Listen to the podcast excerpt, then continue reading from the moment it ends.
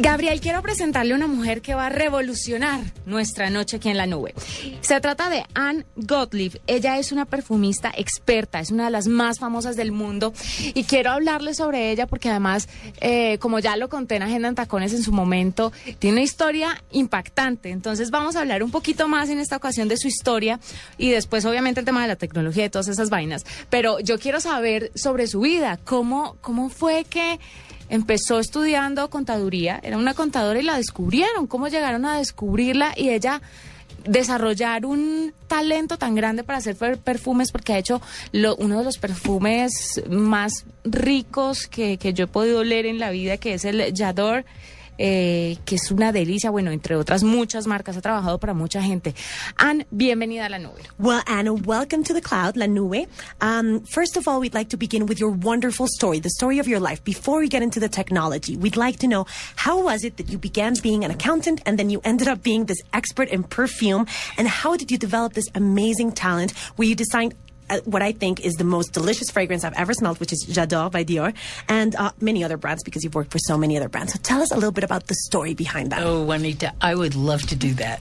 Um, I have, I, I, can say that it's part luck and part real talent. Um, I do have a really quite exceptional sense of smell so that that is the beginning of it but it's a combination of that and a marketing sense and my ability to really create a fragrance that's based on any image. So that if I wanted to design a fragrance that was your signature fragrance, all I would have to do is know you a bit and I and understand who you are and I would be able to design a scent that would very well represent you. And that's what I do.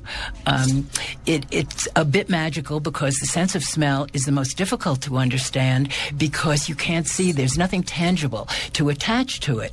So that that makes what I do even um, a little bit more um, un- sort of um, difficult to understand but also um, a lot of fun Bueno, la verdad, esto me encantaría contarte un poco sobre el, tema de mi historia. Creo que en parte ha sido suerte, pero creo que también hay algo de talento ahí. Em, en realidad sí tengo un sentido del olfato excepcional, pero también lo he combinado con mi sentido del marketing, ¿no? Mi, mi razonamiento a la hora del marketing. Entonces, lo que sucede es que yo soy capaz de crear todas estas fragancias basadas en una imagen. Por ejemplo, para crear una fragancia que sea tu insignia, que sea, digamos, lo que te representa, yo tengo que entenderte, te veo, entiendo qué tipo de persona eres y a partir de eso logro yo crear una fragancia que sea representativa para ti. Em, el problema con el sentido del olfato es que no mucha gente lo entiende, no es una cosa tangible, entonces realmente es necesario explicar a la gente para que ellos entiendan por qué lo que yo hago es tan diferente y tan especial. Bueno, eh, una de mis películas favoritas, y yo no sé si fue por la magia del libro que después se convirtió en película, fue el perfume. Entonces en el perfume mostraban cómo destilaban los olores de las flores.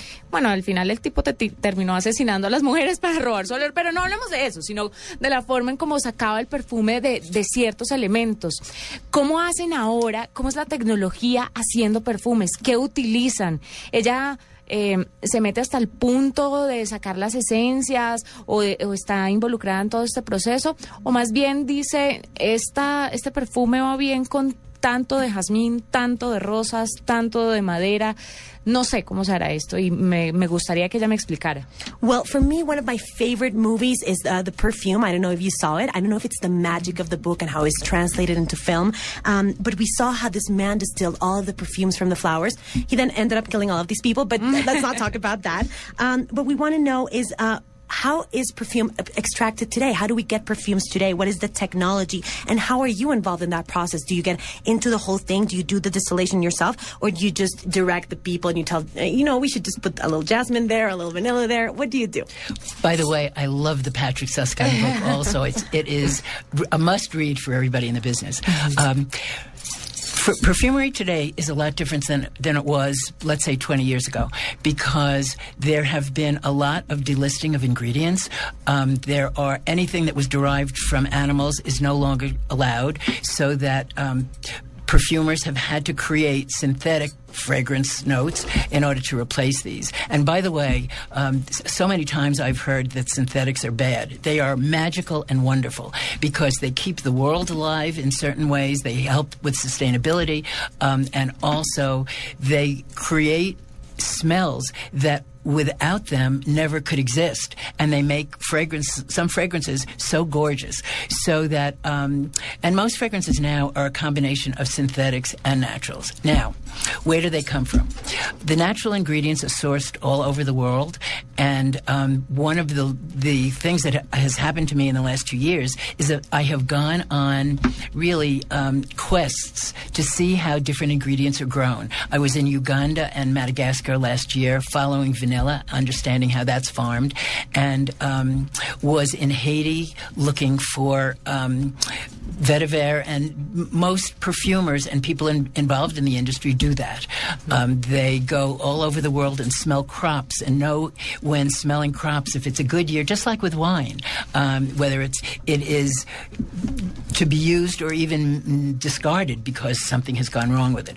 So um, fragrances are a combination of these ingredients, and if you think about a, a top chef, a perfumer is a top chef because it's as much in the mixing of these ingredients and the quality of them as it is in the ingredients themselves. Bueno, lo que nos cuenta Anne básicamente es que ama el libro de Patrick Suskind, ella también lo amó, le encantó la película eh, y cree que eh, ella está involucrada en este proceso bastante bien. Eh, ella comenzó, por ejemplo, hace unos 20 años em, con el proceso de cuando se empezaron a eliminar algunos ingredientes del mercado. ¿Por qué? Porque estaba prohibido utilizar ingredientes de animales. Entonces tocó empezar a hacer todo este reemplazo por los ingredientes sintéticos, los aromas sintéticos, que mucha gente dice son malos, pero no es cierto. Los ingredientes sintéticos nos dan aromas increíbles, mágicos, que además son sostenibles, no afectan eh, el medio ambiente, etcétera, etcétera. Entonces em, es increíble porque crean fragancias hermosas, o sea, se pueden crear perfumes increíbles con esto. Ahora, hoy en día eh, la creación de los perfumes está basada en fragancias naturales, obviamente, y sintéticas. Y estas fragancias naturales vienen de todas partes del mundo. Em, por ejemplo, hace dos años ella estuvo en una búsqueda de mirar cómo funcionaba el crecimiento de todos estos ingredientes que ella utiliza en sus perfumes. Estuvo en Uganda y en Madagascar mirando el crecimiento de la vainilla, estuvo en Haití buscando el vetiver y de hecho mucha gente que está metida en el mundo de los perfumes está involucrada en este tipo de procesos y van a oler los campos donde crecen estos ingredientes. Entonces es como el vino. Tú puedes oliendo un campo determinar si esa cosecha hay que dese- desecharla o si esa cosecha realmente sí se puede usar para una fragancia. Entonces hoy en día lo que ella hace es esta combinación de todos estos ingredientes increíbles y funciona en realidad como uno de esos chefs a nivel mundial porque no es solamente la combinación de ingredientes que ya existen, sino asegurar la calidad de cada ingrediente. Hablemos un poquito acerca de la tecnología en los perfumes. Y es que, pues, in- indudablemente hay que hablar de Impulse, que es las nuevas fragancias de Unilever. Y lo famoso, lo grande y el detalle de estas fragancias es que son en aerosol para todos los oyentes de la nube, que es una gran innovación en el mundo de los perfumes. Y es que tecnología vemos en todas partes. ¿Qué pensó ella cuando le dijeron vas a hacer unos perfumes en aerosol? ¿Qué pensó ella cuando le pusieron este reto y además cómo decidió cuáles fragancias hay? Son seis, pero tienen que ser seis muy específicas para que le gusten a muchas personas. Well, um, first of all, I would like to start then talking about technology now, and um, especially also the technology in uh, Unilever's new fragrances, uh, which are Impulse. And um, because the great thing about these fragrances is that they come in aerosol, right? And this is a huge innovation in fragrances worldwide. So, what is the technology behind it? How did you get involved? And also, what did you think when they told you you're going to create this new fragrance in aerosol, right? And how did you choose? How did you select these fragrances that everybody has to like? We wanted, first of all, to create a wardrobe of fragrances so that each five would stand on its own and would be able to worn together as a collection um, or independently. Because also it is, um, the, the line is targeted towards a younger woman.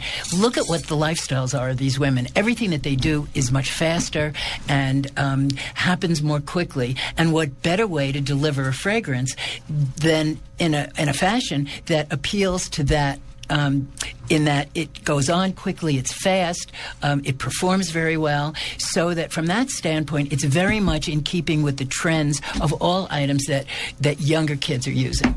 Um, so that's one reason. Also, it's new. It's a new way to wear fragrance, and it's a lot of fun, and it's easy. It's portable, and there are so many great attributes. What we are really trying to face and to, to translate to customers is how this is a fragrance. It's a really wonderful full bodied fragrance. And up until now, the kinds of products that came into in this kind of delivery system in aerosol have been deodorants. And this is not a deodorant. It is very definitely a terrific, sparkling, happy fragrance. Bueno, lo primero en realidad es que cuando decidimos crear esta línea, decidimos hacer una especie de guardarropa, como las niñas que tienen su colección de ropa en la casa, ¿no? La idea es que cada elemento sea único, digamos, funcione por sí solo, pero cuando tú los unes son una especie de colección y funcionan juntos. Eh, la verdad, la línea estuvo inspirada en la mujer moderna, en la mujer joven, que normalmente vive una vida rápida, acelerada con el mundo de hoy. Eh, entonces creemos, creemos que la mejor manera de enfrentarnos a esto es este sistema de aerosol que les permita a ellas aplicarse el producto de una manera rápida, que además tiene buen desempeño no tiene ningún problema y además se mantiene con la tendencia que vemos hoy en día. Adicional a eso, pues es un sistema novedoso, es portátil, tú lo puedes llevar a todas partes y además es divertidísimo utilizarlo. Entonces, tiene todos estos grandes atributos que queremos combinar con el mensaje para las niñas colombianas de que esto no es un desodorante como los otros productos, no es simplemente un olor, es una fragancia, es un perfume real. Este no es un desodorante, es una fragancia feliz, alegre, diseñada para las niñas. Teniendo una nariz tan aguda, hay momentos en los que le molesten los olores, que, por ejemplo, cuando uno llega a la casa, le huele a cebolla, esto huele a trapeador viejo, esto huele a mojado, esto... ¿Se desespera con eso o es como cualquier persona o los percibe un poco más? Y para cerrar, quisiera preguntarle, ¿cuál es su fragancia favorita? ¿Qué es lo que más le gusta a ella? Fuera de Impulse, por supuesto, pues porque son las que ella creó, pero su favorita, favorita de verdad. Okay, so we'd like to know because you have such a sharp nose. Are you ever annoyed by any smell? Like, uh, do you go, do you come home and you say, "Oh, that smells like onion," or "That smells too wet," or do you feel that that same way, or is it the same as any other person, or are you going crazy because your sense of smell is so sharp? And uh, in addition to that, what is your favorite fragrance? Not related to impulse, but in general. What is the thing you love the most to smell?